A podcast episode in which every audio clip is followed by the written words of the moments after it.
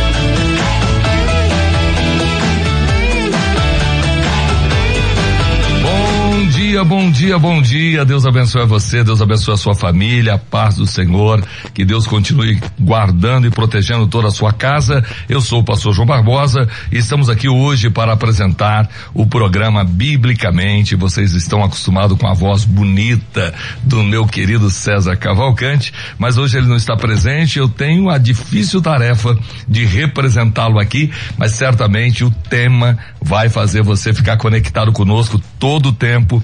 O tema de hoje é muito legal. O que fazer quando os filhos não querem ir para a igreja? Olha que pergunta forte. O que fazer quando os filhos não querem ir para a igreja? Eu sou pai de cinco meninos. Três meninos e duas meninas e literalmente cada um é diferente no comportamento um do outro, apesar de serem criados no mesmo lar, com a mesma estrutura, a mesma família, mesmo DNA. Mas que dificuldade, uma certa idade, adolescência, e nós vamos falar isso hoje. Você pode participar do nosso programa mandando para cá sua mensagem ou em áudio ou escrita no 11 98484 9988. Mande a sua opinião, mande a sua pergunta, suas dúvidas sobre o tema. Vou repetir: 98484 9988. E para trazer a nós luz, orientação, trazer a nossa direção clara biblicamente sobre esse tema, o que fazer quando os filhos não querem ir à igreja, pastora Camila Valverde. Camila Valverde Faria é pastora da Igreja Bíblica Boas Novas, em Interlagos, São Paulo. Ela é formada em Direito e pós-graduada em Processo Penal. Ei, os meninos vão ser presos. Também é pós-graduada em Pregação Avançada pelo Servo de Cristo e mestre em Liderança Cristã pelo Seminário Servo de Cristo. Irmã Camila, irmã, eu fiquei em espanhol agora. Pastora Camila Valverde, paz do Senhor, bem-vinda. Paz, bom dia, pastor João Barbosa, bom dia, pastor e doutor Onildo, é, bom dia ouvintes da Rádio Musical FM. É um prazer estar aqui com vocês. Espero poder acrescentar, agregar aqui, trazer luz sobre um assunto tão importante e relevante que são os nossos filhos. Sem dúvida nenhuma, e eu quero pedir aos pais que estão nos ouvindo, aos irmãos, aos amigos, aos pastores, aos líderes, se você puder pegar papel e caneta, parar um pouquinho, preste muita atenção porque vai ter orientação aqui, vai ter conselhos que vai te dar muita estrutura para você viver em casa ou para ajudar aqueles que estão passando por essa fase fase. Também ao nosso lado, pastor Ronildo Queiroz, que é presidente nacional da Igreja Pentecostal da Bíblia, graduado em teologia, graduado em psicologia pela Universidade Metodista de São Paulo, pós-graduado em gestão de pessoas, carreiras, liderança e é coach e pós-graduando em terapia cognitivo comportamental pela PUC do Rio Grande do Sul e atua como psicólogo devidamente inscrito no Conselho Regional de Psicologia de São Paulo, psicólogo clínico que atende, que atua como psicólogo, pastor que cuida de muita gente, não só no Brasil, mas fora do Brasil, e uma honra muito grande receber mais uma vez aqui, pastor Ronildo Queiroz Paz. A paz, eu que agradeço. Obrigado, pastor João Batista. Pastor Barbosa, Camilo. senão Bar eles cortam o meu pescoço. João é. Barbosa. é verdade. É muito bom falar de temas que são relevantes e espero poder contribuir com informações aqui com orientações que entendo são, são relevantes para criação, para a condução dos filhos, né, debaixo do temor de Deus, segundo a orientação da palavra do Senhor. Legal, legal. Eu estou muito, muito ansioso por esse tema. Eu orei para esse dia de hoje, porque literalmente a gente que trabalha com departamento infantil, que trabalha com ministério infantil, que trabalha com adolescentes, sabemos desta grande dificuldade de manter os nossos meninos congregando com alegria, congregando com prazer. Muitos, mas muitos ao entrar no período eh, da juventude, principalmente faculdade, começam a se distanciar, há um prejuízo muito grande, até porque se a base não for muito bem feita, lá na frente vai ter problema. E eu vou começar perguntando diretamente para o senhor, nós vamos iniciar com a pergunta do tema do programa. O que os pais podem fazer quando os filhos não querem ir à igreja? O que eles podem fazer? Eu acho que uma coisa que geralmente os pais fazem é olhar para a igreja. E na minha opinião, é um equívoco porque se precisa olhar na base e a base é justamente como é que ocorre a relação desses pais com os filhos. A gente precisa tomar cuidado porque às vezes nós queremos que os filhos sejam cópias ou que eles vão àquele ambiente. Nós queremos muitas vezes produzir uma religiosidade. Então a pergunta é dentro do que você me fez até, João Barbosa, não João Batista, né? Para a cabeça ficar aí de boa. É, o que nós queremos de fato os nossos filhos? Nós queremos que eles sejam uma cópia, nós queremos que eles façam como nós fazemos, sendo que são de gerações diferentes. Então acho que a primeira pergunta é por que o meu filho, a minha filha não quer ir na igreja? Né? Qual é a minha relação com ela a minha relação com ele? Porque isso vai ditar muito, né? A motivação que leva ele, né? Que imagem ele tem de Deus? Como é que ele enxerga a igreja? A partir de uma vivência de uma dinâmica familiar. Se essa dinâmica familiar, se essa vivência, pais filhos, ela tem lá prejuízo, é uma dinâmica mais autoritária, não há diálogo, não há convivência amorosa, certamente vai ter um prejuízo na motivação. E é por aí que eu entendo que a gente deve começar revisando, né? Não no, na, no atrativo do templo, não no estilo da liturgia, não na linguagem, mas vem antes é no seio familiar. Tá, mas a, mas a minha dúvida continua a mesma, exatamente pelo seguinte: se houve um erro, o que fazer agora, quando eles não querem à igreja? O erro já existiu. Eu, eu falhei como pai, eu falhei como mãe, a igreja falhou como instituição, porque não conseguiu trazer a eles realmente a, a visão do Cristo, a visão do Evangelho, e eles não querem mais. O que eu faço? Primeira coisa é deixá-los falar, ouvir. Nós hum. temos uma dificuldade de escutar. E às vezes nós queremos escutar somente aquilo que nós já temos como uma verdade absoluta, como certo. Né? Escutar o filho, por quê? O que que ele quer? Qual é a visão de mundo dele? Né? Para poder, a partir dessa escuta, a, ajustar a nossa relação. É, existem, cada um de nós temos uma personalidade, pessoas são mais ou menos comunicativas, mais ou menos afetiva, que demonstram mais ou menos, todos amam, é óbvio, mas é, a escuta é importante para que você construa um diálogo. Se não tiver um diálogo, o diálogo é a ponte louvável de condução de qualquer tipo de ser humano, de qualquer pessoa. Vamos lá, eu vou, eu vou continuar ainda em dúvida, porque apesar de eu deixar ele falar, de eu escutá-lo, de saber qual a visão de mundo dele, ele me diz, não, eu não creio em Deus, eu não gosto da igreja, então, então tudo que ele me diz é negativo, e aí eu fico com a mesma dúvida, o que eu vou fazer depois de ouvi-lo, de entendê-lo. E aí eu vou trazer aqui, mais uma vez, ah, para que todos participem, é muito importante que a irmã Camila Valverde também dê a sua opinião, porque vocês percebem quem está conosco aí, conectado, que realmente é isso. Eu descubro o problema, minha filha agora não crê que Deus existe, não crê que a Bíblia é sagrada, não crê que a verdade é absoluta. É, eu falhei, eu fui, eu, eu, tenho 57, né? Com esse corpinho de 65, mas tenho 60, 57. E sou, minha caçula tem 25 anos. E aí você descobre que essa menina podia ter sido tratada com mais amor, com mais diálogo. Eu poderia ter tido mais tempo para escutá-la. Não fiz, errei. Ela chegou à adolescência, bum, e aí? Não quer mais ir para a igreja? O que eu faço? Meu Deus! E eu, eu falo porque eu vivi isso. E falo porque até no gabinete, hoje eu cuido de um grande número de pessoas e constantemente é essa mesma briga, porque na verdade a família brasileira, na minha, na minha opinião, é desajustada mesmo a, mesmo a religiosa, mesmo aquela que frequenta igreja, que fala em línguas, que, que dá glória, mesmo mais pentecostais ou menos pentecostais, há um desajuste muito grande na sociedade brasileira, principalmente nos grandes centros. Por quê? Ontem eu tive com uma doutora muito, muito dedicada, professora de faculdade, é, extremamente envolvida com a sua profissão, vivendo um grande problema. Qual o problema? Ela não tem tempo para estar com os filhos.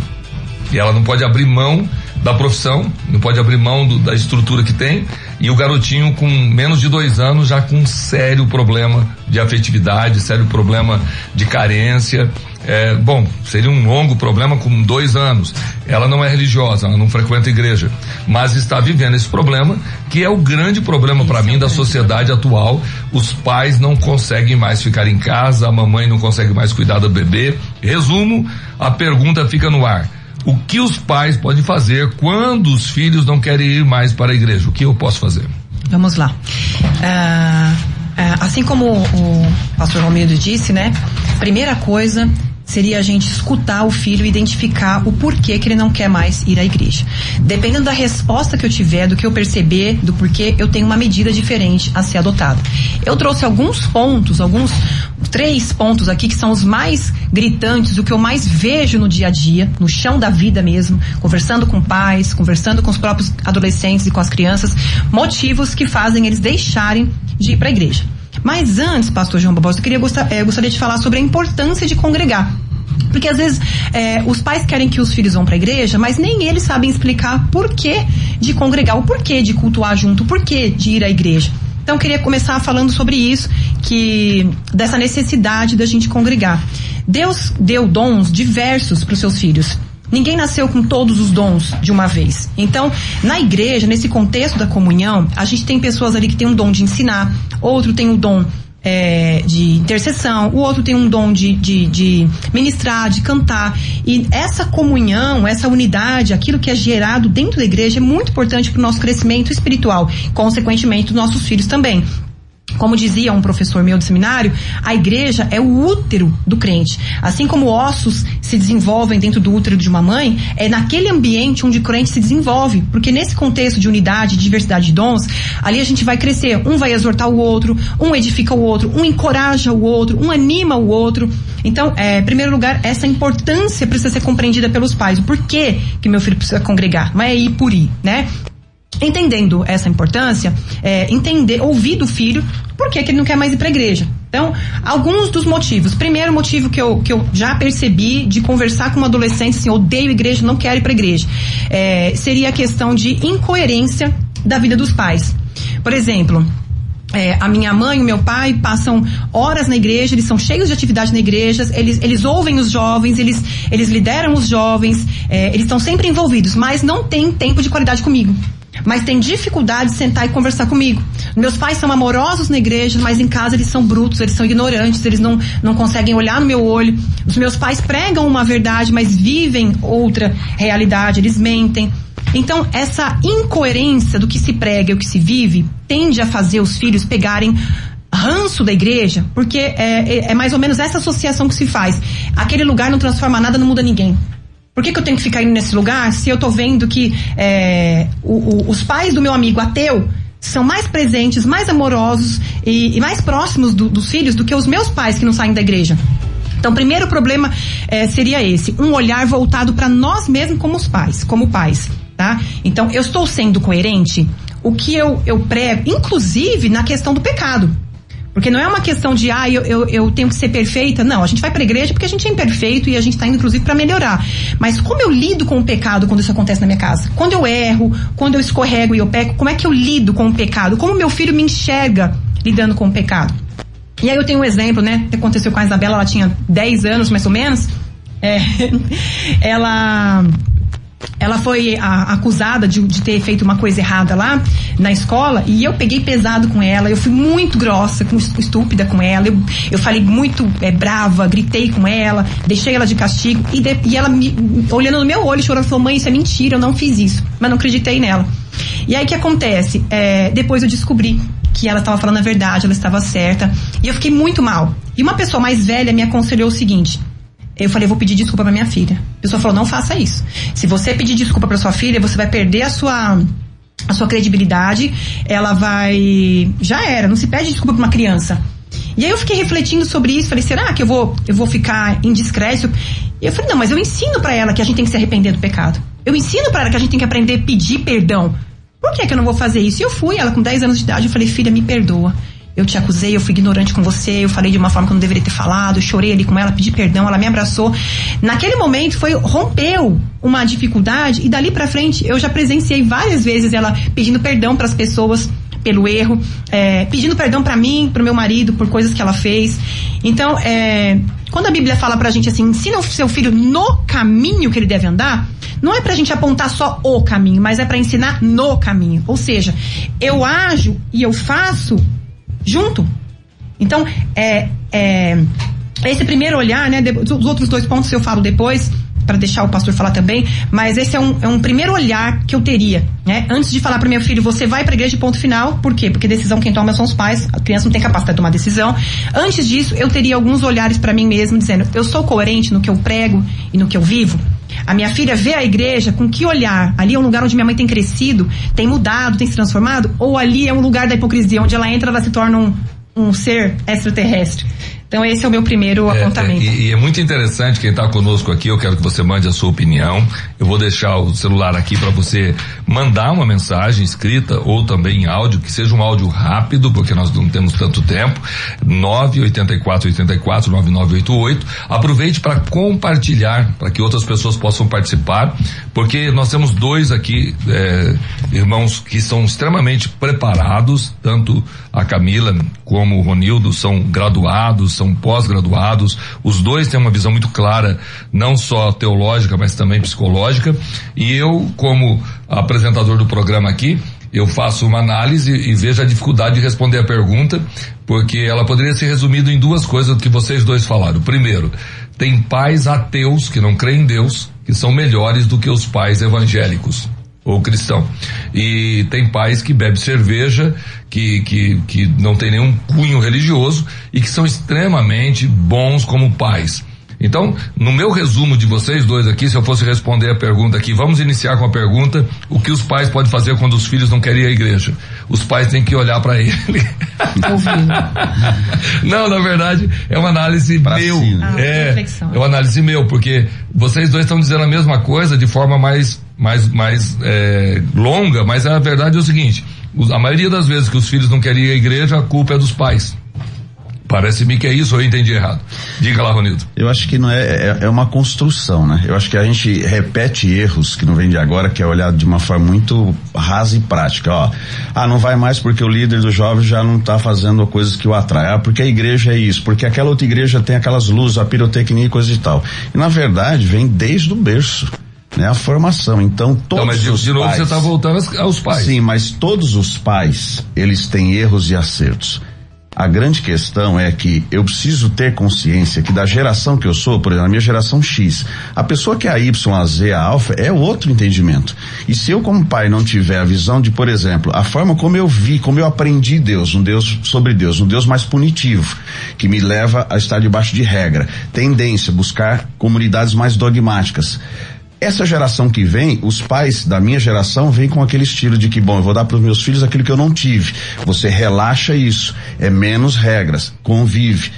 A relação é diferente. Se eu não consigo entender como que o meu filho enxerga o mundo, e muitas vezes a, a pergunta sobre o que fazer quando não quer ir na igreja, que talvez a igreja que eu vejo, ou até mesmo como pai, o Deus que eu entendo, o Deus que eu vejo e a igreja, que para mim é uma igreja, talvez não faça sentido para o meu filho por conta do que a, a pastora Camila falou, né, a, a, incoerência, mas também pela minha inaptibilidade, a minha eh, falta de aptidão de dialogar, de escutar, e não é concordar com o erro, com o pecado, não é dizer o seguinte, ah, não creio em Deus, mas é mostrar de fato o que a Bíblia diz, não o que eu aprendi na tradição evangélica, nos dogmas, não o que eu aprendi nos usos e costumes. Mas isso, isso, é muito fácil de falar, o difícil é, é colocar isso na prática de um, um, de um crente da Deus é Amor, da Congregação Cristã do Brasil, o que fazer com alguém da Assembleia de Deus tradicional, porque a grande dúvida continua no ar, o que eu vou fazer?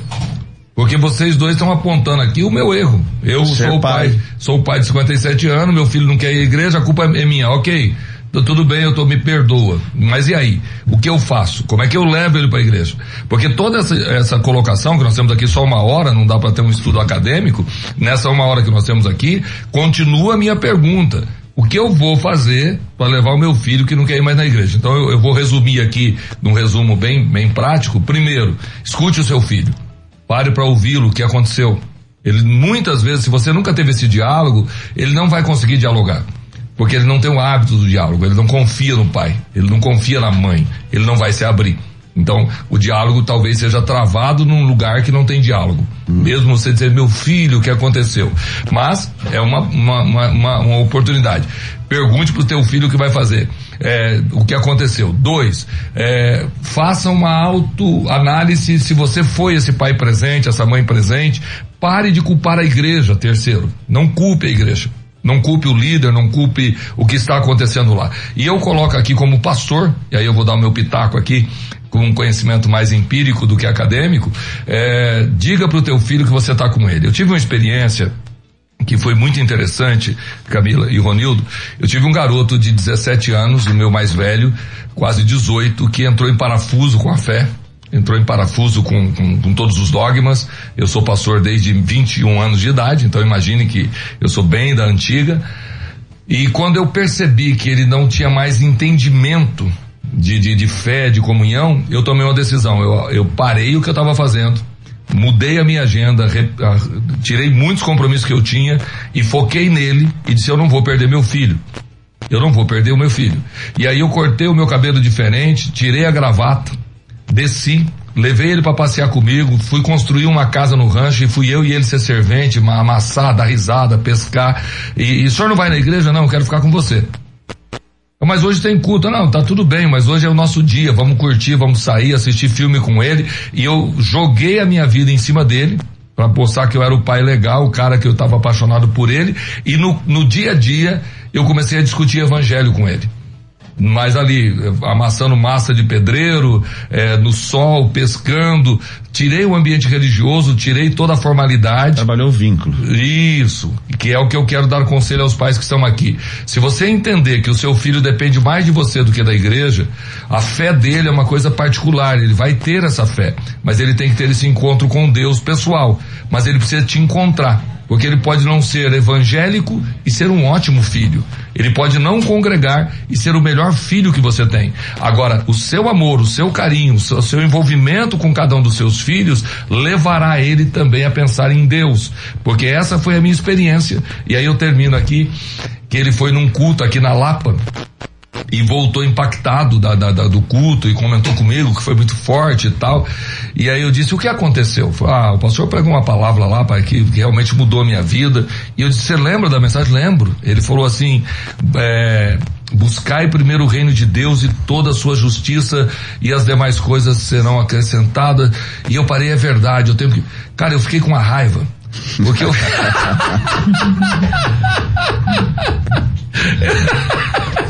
eu fiz estudo bíblico, eu aprofundei teologicamente, eu fiz estudo de psicologia. Aí o que impacta o moleque é uma palavra tão comum, tão natural. Por quê? Porque foi a experiência dele com Deus, não foi com o meu conhecimento, não foi, foi ele. Palavra Deus. que provavelmente já deve ter pregado. Que eu achei momento. muito óbvia. Ah. E aí vem uma sacada, um insight que é muito legal para os pais. O que é óbvio para você, pai, o que é natural para você, pode ser um milagre para o seu filho. Porque você já está muitos anos dentro disso e você acha que tudo é comum, mas para ele ainda é muito novo. Então, lembre-se, o óbvio pode ser o milagre do seu filho. E para nós mudarmos aqui de pergunta, aí eu vou apertar um pouquinho mais, Camila. É correto obrigar os filhos a ir para a igreja? Com certeza. É correto obrigar os filhos até que idade? E adolescente, enquanto tiver debaixo da minha responsabilidade, enquanto não souber tomar suas próprias decisões com sabedoria. É interessante, né? Uma, uma mãe de uma amiguinha da minha filha falou assim para mim: é, religião eu não defino, é ela que vai definir quando ela quiser, quando ela tiver idade para isso. A gente define a escola que o filho vai estudar, a gente escolhe o que ele vai comer, a gente toma todas as decisões de uma criança, de um adolescente, porque ele não tem capacidade de tomar decisão própria, mas chega na parte espiritual, ele que vai decidir. Isso não existe. Eu tomo as decisões da vida do meu filho que são importantes importantes e a vida espiritual é a coisa mais importante da vida Uau. da minha filha. Então, é, se eu falar para minha filha assim, filha, hoje você vai decidir o que você vai comer. Ela vai comer batata frita no café da manhã, ela vai comer, ela vai tomar um litro de refrigerante no almoço e à noite ela vai jantar uma caixa de bombom. E pizza. É, e aí ela vai ter um colesterol altíssimo, né? E bem jovem ela vai, vai ter um problema aí cardíaco. Então, ela não decide coisas importantes para a vida dela. Sou eu que decido o que ela vai comer porque eu quero que ela viva. Sou eu que decido se ela, que escola ela vai estudar, porque senão nem estudar ela vai querer. Então, ela não tem, criança, adolescente, não tem condições de tomar decisões importantes sobre sua própria vida. Nesse caso, quem toma essas decisões são os pais, por amor. Então, ai mãe, hoje eu não estou com vontade de ir pra igreja. Então, você vai sem vontade mesmo. Bora lá. Então... É, é, a resposta é direta, clara e tem muito meu apoio de, de, de 0 a 18, de 0 a 20, enquanto está debaixo dos meus cuidados, quem manda sou eu, quem orienta sou eu, e não deve ser taxativo sem amor, é com muito carinho, Exatamente. com muito respeito. É como o meu garoto de 17, 18 anos, eu não disse, você vai para a igreja acabou. Eu, eu vou te amar, eu vou te provar que te amo, seu, mas você seu bem. Isso, mas você precisa entender que esse é o seu lugar para adorar a Deus. Eu até tive uma coisa que vai assustar os meus ouvintes. Eu disse para eles, se você não crê em Jesus, se você não crê em Deus, se você não crê na Bíblia, tá tudo bem, é uma decisão sua, mas o sistema de vida que aqui dentro de casa tem é para o seu bem. O que Deus quer é te abençoar. E eu vou te provar por quê. E aí eu comecei a provar que as regras do evangelho o protegia, o daria estrutura futura.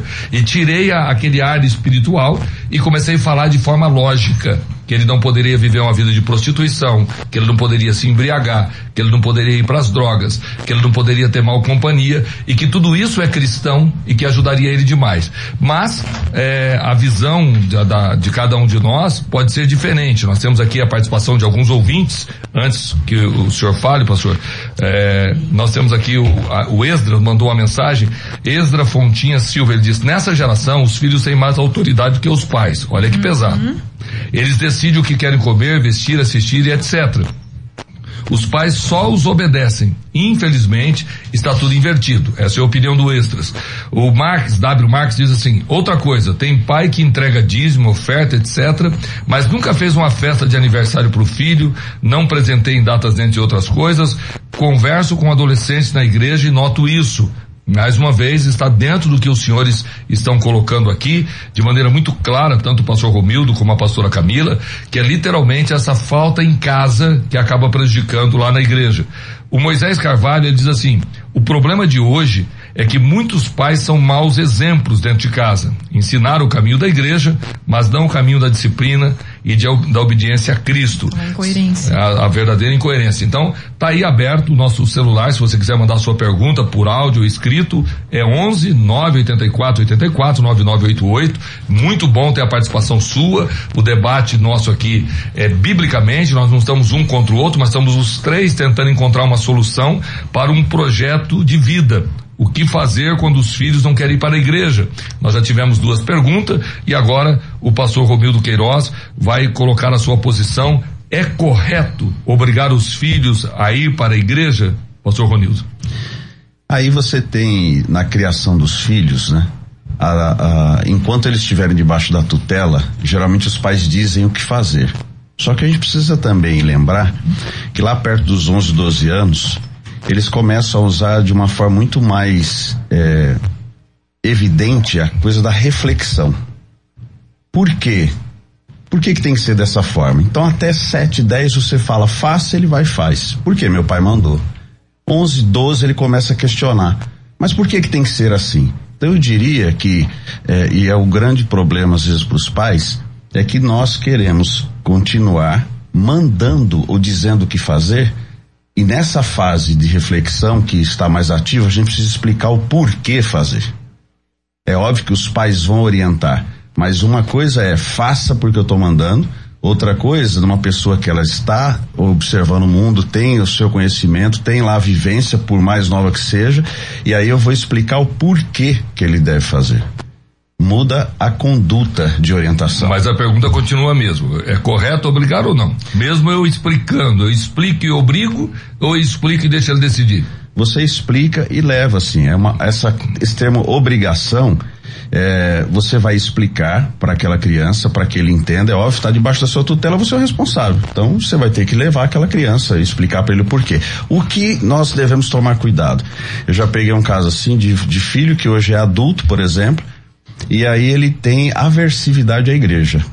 E aí numa conversa, num, num, trabalho que ele fez, ele escreveu assim num cantinho pequeno, da forma como me apresentaram Jesus eu não gostei. E eu peguei isso para discussão com ele. Né? E qual é a memória dele? Poxa, eu era garoto, domingo de manhã queria jogar o videogame, meu pai falou, vai, pronto, veste, vestiu o menino, pegou pela mão, arrastou e levou para a igreja. Então, essa lembrança que ele tinha e na cabeça dele a igreja é, não era, uma, não era um, um bom ambiente. O que o pai poderia ter feito? talvez um dos domingos ter ficado jogado videogame com seu filho. É o que você falou que fez com seu, estabelece um vínculo, cria um vínculo para que haja um diálogo e você possa influenciar essa, esse comportamento. É, é, exatamente isso. É muito importante que o Ronildo está colocando, que a Camila está colocando, que os pais têm que entender que, que a, a violência, ela nunca é boa em lugar nenhum. Porém, nós temos que entender o que, aonde chega o limite de você mandar e não mandar. Exemplo, você explicou, explicou, explicou, mas ele não entendeu e ele vai deixar de estudar? Não, eu não quero, não gosto, meu professor, minha escola, eu não gosto e acabou. E aí ele vai ter a aversão da escola? Pode ser. Mas ele vai ter que estudar. Ele não quer levantar de manhã. É muito difícil, ele não gosta, ele gosta de ficar até tarde no videogame, ele não quer levantar, você explica, explica, explica e não resolve e aí. Então, a grande, a, a, grande questão é, infelizmente, nós temos que entender, os pais têm que entender, nós temos que entender que a fé é particular não conquistaremos todos os nossos filhos. Nem todos os pais terão os filhos cristãos. Nem todos os pais terão os filhos devotos, dedicados ao evangelho. Nós não convertemos, né? Nós ensinamos. Isso, essa, essa é a grande pegada. Nós vamos deixar aqui para nós entrarmos um rápido intervalo, você vai poder mandar a sua mensagem, pensar comigo, literalmente isso você tem que ganhar o seu filho para que ele te ame, ame o lar, ame a família, seja bem emocionalmente e levá-lo à fé, mas ele tem que se converter. E é Cristo quem vai dar, através do Espírito Santo, o convencimento da sua fé. Agora, daí abandoná-lo, ele tem 11 anos, como eu tenho alguns casos na igreja que eu sou pastor, e o menino não quer mais ir na igreja e o pai deixa ele em casa jogando videogame, assistindo pornografia e ele vai pro culto. Então tem algo errado. E aí eu vou deixar um conselho e vocês vão opinar aí, antes do intervalo. Que fazer? Meu conselho, busque ajuda, porque tem pastores, tem conselheiros, tem psicólogos que podem te ajudar. Se você não consegue sozinho, busque ajuda que alguém vai te ajudar para que o seu filho possa congregar. Vamos para um rápido break e já voltamos. Você pode ouvir a Musical FM onde e quando quiser. Entre agora na loja de aplicativos do seu celular e baixe o nosso. Tem sempre novidades e o melhor conteúdo da sua Musical FM para você ouvir em qualquer lugar do Brasil e do mundo. A qualquer hora, disponível para Android e iOS. Musical FM 105.7. Mais unidade. Biblicamente.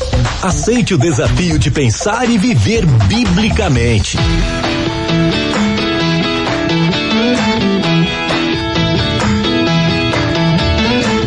Glória a Deus, glória a Deus. Eu estou muito feliz com o que nós estamos tratando aqui. É muito pesado, muito complicado, mas é importante. E aí eu venho com um conselho que tem ajudado muita gente. Não sei se você conhece a Escola de Ministério, um programa de treinamento. São 20 cursos divididos entre teologia e ministério. Sabe o que, que, é isso? 20 cursos na mesma plataforma que você vai ter acesso a todos eles. Também são mentoria, um trabalho de mentoria, a qual eu já participei, já fui um dos mentores falando sobre família. Encontros mensais online com grade de líderes de todo o Brasil. Literalmente, líderes como Silas Malafaia, César Cavalcante, grandes nomes vão estar com você ao vivo e a cores dando a você mentoria. Também o aluno receberá semanalmente conteúdos relevantes para reforçar os estudos e tem também o chamado evento ao vivo, que é um evento por ano para buscar capacitação e trocar ah, experiências. É extraordinário, é algo muito grande. Se você entender o que é uma experiência ao vivo, tudo isso aqui está dentro da escola de ministério, um programa de treinamento. A escola de ministérios é muito mais do que apenas um curso. Trata-se de um projeto educacional sem igual. Eu nunca tinha visto algo parecido, voltado exclusivamente para homens e mulheres que já trabalham ou querem trabalhar, pastorear, pregar, ensinar ou auxiliar de alguma forma em suas igrejas locais todo esse projeto, a escola de ministério, ele tem duração de dois anos, o programa de treinamento, escola de ministério, se fosse cada um desses cursos, cada um, soterologia, que mais que eu tenho aqui, é, em termos de teologia, bibliologia, a logística da redenção, né? Se fosse trabalhar também como seminário de apologética, desafios da modernidade, geografia bíblica, angiologia e todas as matérias teológicas que vai te trazer luz e clareza, mesmo que você for teólogo, tem também o projeto Ministérios, que é direito de, e administração da igreja. Talvez você nunca viu essa matéria em nenhum curso de teologia. Como lidar com o desânimo, plantar igreja, como começar uma igreja, como iniciar um novo projeto, o chamado para a obra de Deus, gestão ministerial, inteligência emocional, enfim, é uma estrutura toda do seu ministério para você poder exercer o seu ministério, tanto teologicamente como com a estrutura eh, ministerial que é muito importante. Esse trabalho é feito pelos grandes líderes que nós conhecemos no Brasil. Eu poderia citar o nome aqui do pastor Deiró de Andrade, do Henrique Bravo, do Davi Botelho, enfim, grandes teólogos, grandes nomes que estarão te orientando e te ajudando. Todo esse trabalho é curso a curso, se você fosse comprar cada mês, cada seis meses um curso, os 20 cursos, um total entre mentoria e cursos e o trabalho ao vivo, doze mil e novecentos reais. Um investimento que vale a pena, porque você estaria investindo doze mil e novecentos reais para nunca mais ter dúvidas com respeito ao seu chamado, ao seu ministério, aquilo que você trabalha. Mas a escola de ministérios, como é um programa de treinamento para todas as classes sociais, independente da sua idade, da sua igreja, do lugar que você está trabalhando, há uma uma oportunidade, eu digo única, R$ reais mensais. É isso mesmo que você ouviu. R$ reais. Você vai ter uma despesa. Sabe o que é R$ reais? Eu fui agora no aeroporto de Porto Alegre, parei para tomar um café da manhã com a minha esposa, ela estava comigo, nós estávamos vindo do encontro de casais, e eu pedi um negocinho lá tostado, queijo, e pedi um café, e tomamos o café e eu resolvi pedir um pedaço de sobremesa, mas dividi em dois, porque o aeroporto é tudo muito caro. Quando eu fui pagar, oitenta reais. Eu clamei o sangue, repreendi o devorador, mas já estava feito. 88 reais no café da manhã. E aí eu fiz um history e disse pro Brasil inteiro se alguém conhecia algum lugar que dava para comer churrasco com 88 reais. E um menino lá de Bagé, do Rio Grande do Sul, disse aqui na minha cidade, com 42 reais você come um rodízio à vontade. Então quer dizer, com 88 reais dava para comer rodízio em algum lugar do Brasil. E o que o, a escola de ministério está oferecendo é literalmente uma oportunidade para você crescer emocionalmente espiritualmente, teologicamente, estruturar o seu chamado.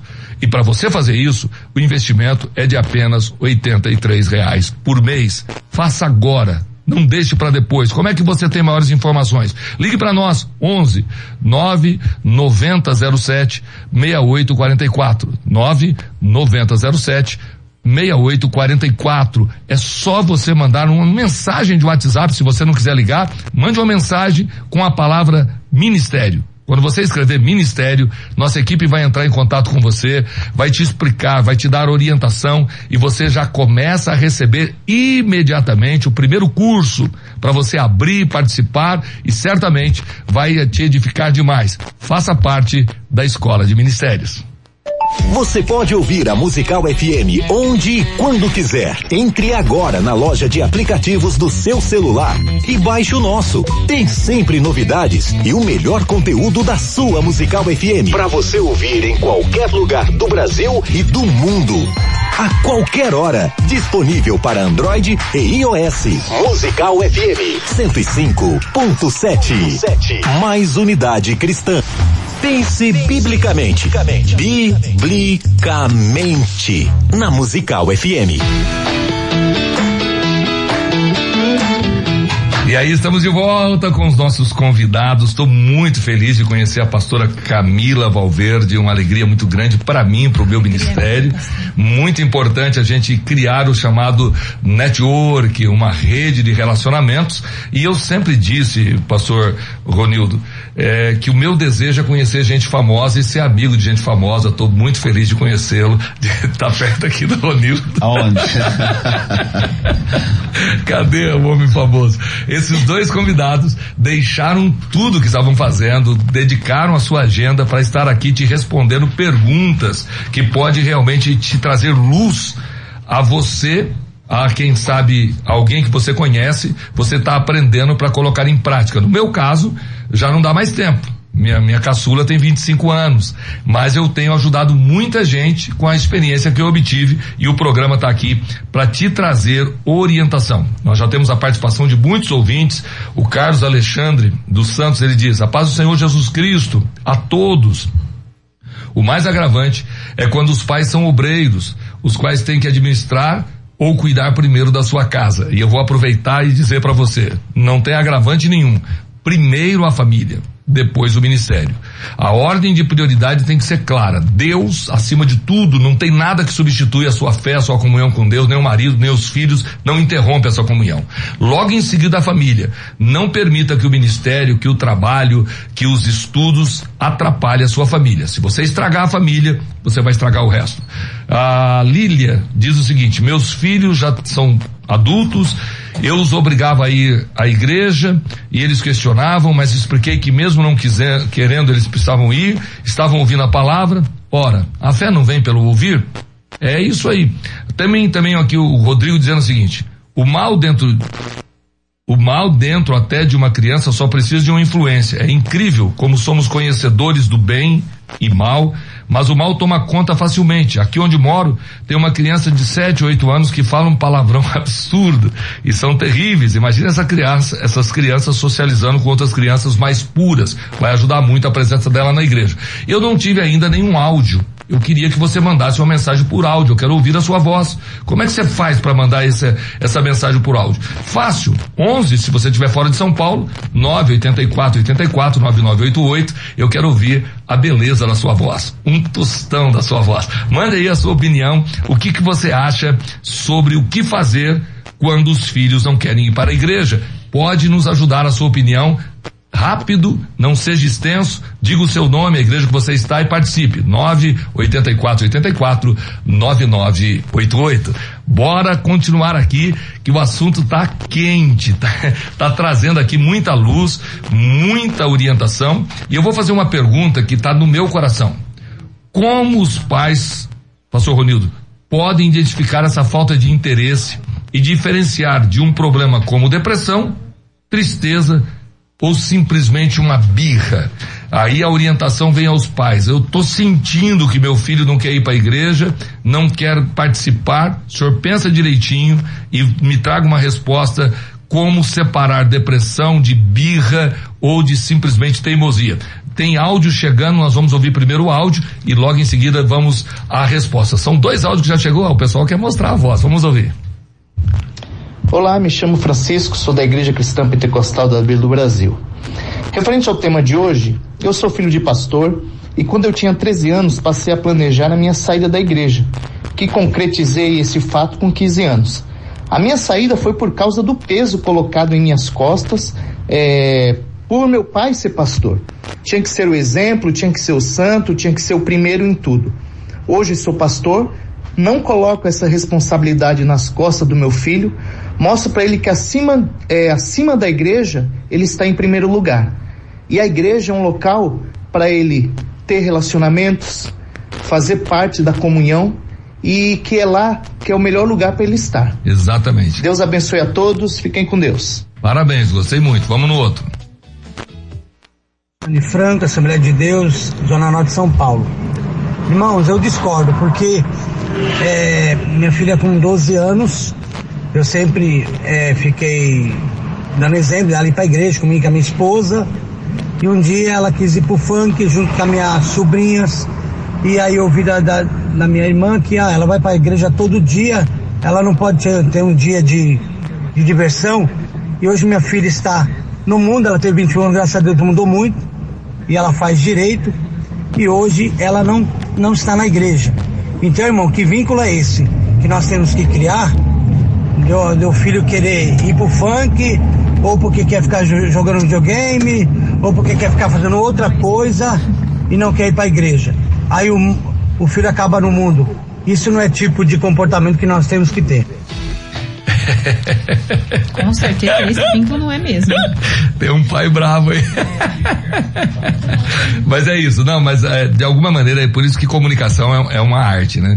Nem, nenhum momento aqui, nem o Ronildo, nem a Camila falou sobre isso. Você não deve deixar uma criança de 12 anos ir ao funk, a fumar, a beber.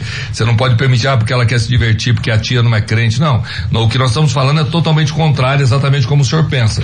Que nós não podemos permitir os filhos fazerem o que querem, principalmente com 12 anos de idade. Isso é muito importante. Mas é muito legal nós vemos a participação dos nossos ouvintes e, e ouvindo e entendendo. Você pode mandar sua mensagem para cá, tá muito bom. Agora o pastor Ronildo Queiroz vai responder a pergunta como os pais podem identificar essa falta de interesse e diferenciar de um problema como depressão, tristeza ou simplesmente birra.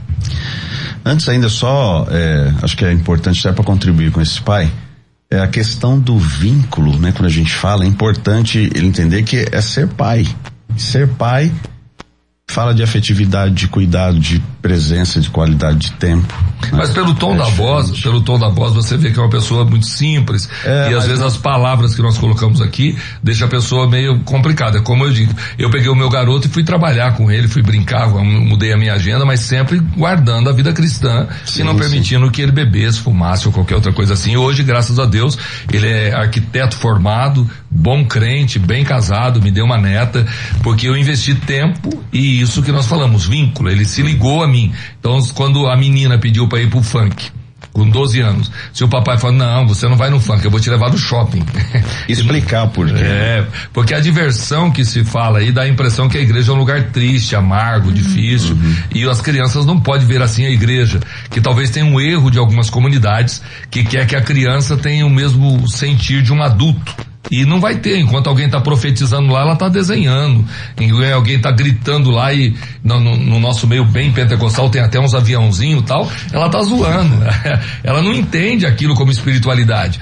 Então é, aí vem o, o, grande, a grande necessidade das igrejas atuais, dos pastores, fazer um investimento no ministério infantil, entender que isso é sério, que nós precisamos ser pastores, pastoras, obreiros, obreiras que compreendam a idade, não só da adolescência, mas da infância, porque na tenridade você vai orientar essa criança, forme os seus obreiros, pague cursos online, presencial, mas a, o grande segredo hoje da igreja evangélica brasileira nos grandes centros, principalmente, é na formação da sua liderança para cuidar do departamento infantil e adolescente. Não basta não basta pôr as crianças para cantar, não basta fazer o cultinho, tem que ter um conhecimento mínimo de psicologia, de teologia, de formação para saber como lidar. Se eu for cuidar de uma classe de 12 crianças, 15, eu fico louco.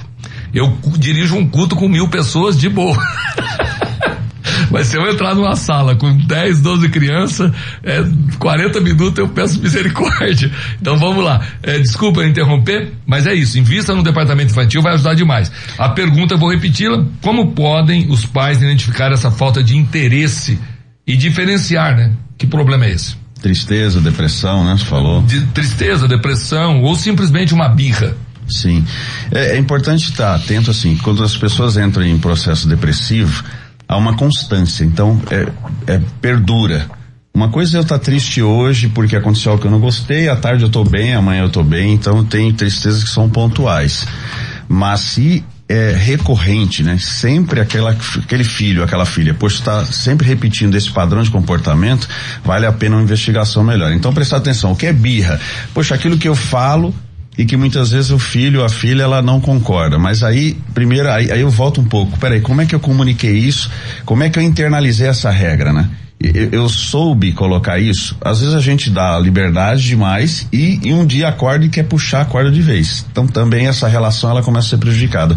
E a birra é, é um protesto da identidade daquele filho. Ainda que ele não seja capaz o suficiente de estar debaixo de uma tutoria dos pais, mas é a forma que ele tem, que ele aprendeu de, se, de, de, de comunicar. E cabe a nós, pais, né, não é, ser culpados, mas é importante ter esse conhecimento para que você possa identificar, bom, o que meu filho de fato está comunicando. Quando ela se tranca no quarto, o que que ela está dizendo? Quando ela diz uma palavra ou quando ela posta algo que ela sabe que eu não gosto, o que que ela está querendo comunicar? O que que ela quer de fato ou o que ele quer de fato?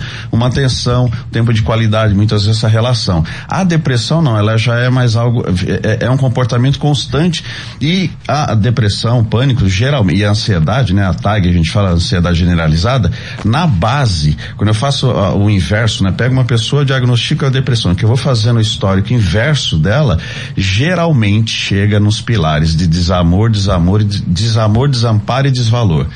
Não se sente amada, não se sente valorizada, acha que não, que os pais não são por elas. E eu ouço muitos adolescentes atendo na clínica que é aquela história, os pais são super cuidadosos, amorosos, mas tem uma dificuldade, não consegue demonstrar a linguagem, né? Tem até aquele, o, o Gary Chapman fala das cinco linguagens do amor, que eu acho muito importante. Tem dos adolescentes também. Tem dos adolescentes, é. criança, né? Do, dos casais, enfim. E, e, eu saber identificar isso, porque é, pode ser muitas vezes, ô João Barbosa e Camila, que essas pessoas, esses filhos, eles quando eles de fato estão no processo depressivo, a, a, a causa é um prejuízo na autoestima. Prejuízo na autoestima é a ausência dos pais no elogio, na demonstração de afeto, no tempo de qualidade. E isso reflete. Então, você vê, não é um ponto só, de repente, porque parece que assim, de repente os filhos decidiram não ir mais para a igreja. Não, é um processo. Por isso que eu analiso sempre como tem um histórico. E é importante analisar todo esse histórico, o pai e a mãe, e como você bem colocou, quando não há essa capacidade, procurar um profissional, um pastor, um conselheiro, um psicólogo, enfim, aquele que vai auxiliar no entendimento dos filhos para que eles possam ser ajudados. Então, depressão é algo que é sistemática, é, ela, ela é contínua. Tristeza, ok, tem dias maus e dias ruins. E birra? E birra é quando ele é contrariado, e aí eu preciso analisar como é que eu ditei ou como é que eu orientei, e se eu de repente estou mudando meu padrão de comportamento como pai, deixei fazer tudo, um dia acordei e falei, não vai fazer mais nada. É óbvio que eu disse de 11, 12 anos para frente que começa começa, que é o Jean Piaget fala do operatório formal, que é quando você começa, a, os processos cognitivos são completos e aí você, a, é, esse adulto, esse ser humano, ele reflete mais, ele questiona. Por isso que os pais dizem, agora é aborrecente, deu para me responder. Não é que é aborrecente, é porque ele está no processo natural do desenvolvimento humano, que a partir daí ele começa então a questionar. E não é porque ele não ama o pai ou a mãe, não é porque ele talvez não queira mais a igreja, é porque ele precisa entender o porquê. É o que você falou, a fé particular, é, é, é uma, as experiências, e talvez nós entregamos um pacote pronto para eles. E eles não querem um pacote pronto, eles querem que você explique o porquê de ter um pacote. E, e, e nosso, nosso tempo aqui foi embora, ó, dá uma olhada no relógio, acabou. Nós acabamos 55 ou, ou fechado? Vamos embora. Vamos terminar, estamos chegando ao final e, e, cada vez mais eu percebo uma coisa eh, muito clara para mim, que isso fica muito evidente, tanto o Ronildo como Camila, é algo que eu coloquei muito claro da minha vida. Ninguém me ensinou a ser pai minha sogra, meu sogro, minha mãe, meu pai, eu, eu entrei, quando eu vi, tava com o moleque nos braços. me ensinaram a trocar fralda, me ensinaram a dar mamar, mas não comportamento. Então, eu quero dar um conselho aos pais que estão nos ouvindo, aos pastores que estão nos ouvindo, leia a respeito, compre livros na, nessa direção, educando filhos, adolescência, tem muito livro de qualidade, editora Vida, editora CPAD e tantas Eu outras. até recomendar um depois. Vai ter uma recomendação aqui da doutora Camila. É muito importante você ler a respeito, o que fazer, porque se você aprender vai ser mais fácil. Estude sobre isso, busque curso, ninguém nasce sabendo e principalmente busque ajuda. Procure alguém que seja mais experiente do que você. Abra o coração, fala, não sei mais o que fazer com meu filho, não sei mais o que fazer com a minha filha, me ajude, grite, socorro! E alguém na comunidade vai te ajudar e você certamente vai entender que há como salvar o seu filho, porque há um interesse dos céus de que teu filho esteja na presença dele. Há um interesse da sua igreja que seu filho esteja lá. Tem muita gente que ama o seu filho, mas você precisa abrir o coração, conversa franca. E eu acho que é uma coisa importante só para é, os pais orarem pelos filhos. Né? Acho que a oração é uma coisa que talvez, não sei se, às vezes é aquela coisa, o óbvio, às vezes acho que não precisa dizer, e o óbvio nem sempre é óbvio. Né? O óbvio é um milagre para muita gente. E, e, eu acho que vai aí, se nós formos por regras, tem oração, jejum, é, leitura bíblica com os filhos, devocional, passeio, tem muita coisa feita, mas não dá para explicar aqui em poucos minutos. Doutora Camila, eu, eu, vou pedir à senhora que, que resuma, resuma isso, né? E nos dê a dica desse livro que até eu vou comprar. Sim, vou, eu vou concluir aqui meu raciocínio. É, por que, que nós falamos, né, sobre esses dois olhares? Olhar primeiro para o filho entender o motivo que ele não quer ir para a igreja e depois fazer o olhar para nós mesmos. Jesus, lá no Evangelho de Marcos, capítulo 10, ele estava falando e as pessoas queriam, os pais queriam levar as crianças até Jesus. E os líderes dele, que estavam ali, os discípulos, impediram as crianças de chegar até Jesus. Quando Jesus viu que aconteceu isso, Jesus ficou indignado, é a palavra. E Jesus disse: Não impeça que as crianças venham até mim. Uh, Charles Spurgeon, num livro chamado Pescadores de Crianças, ele diz de quais maneiras nós impedimos os nossos filhos de chegarem até Jesus, ao invés de ser essa ponte que leva até Jesus. Tanto nós, quanto às vezes o próprio Ministério Infantil de Adolescente na igreja, que não tem um linguajar próprio, que o sermão passa por cima da cabeça e aquela pessoa, a criança, a igreja, a é, adolescente vai para a igreja, mas não entende nada, não consegue me comunicar na sua linguagem. Então, por isso é, é a necessidade da gente observar, né, tanto em nós quanto neles é, o real motivo de não querer estar indo para a igreja, porque Jesus fala não impeça que eles venham até mim. Então nós como pais a gente não pode impedir o nosso filho de chegar até Jesus, mas como o salmista disse, né, os filhos eles são como flechas na mão do guerreiro. Como é que o guerreiro lança uma flecha? Com cuidado, com destreza, com inteligência, com sabedoria. Ele lança uma flecha para um alvo, né? E assim deve ser os nossos filhos nas nossas mãos. Nós devemos lançar os nossos filhos com inteligência, com sabedoria, com amor para Jesus, para o Evangelho. Então, que nós possamos ser esse guerreiro lançando a flecha e não pessoas que impedem os filhos de chegar até Jesus. Por isso é necessário esse olhar para nós, porque às vezes os pais, ao invés de lançar o filho para Jesus, eles acabam empatando.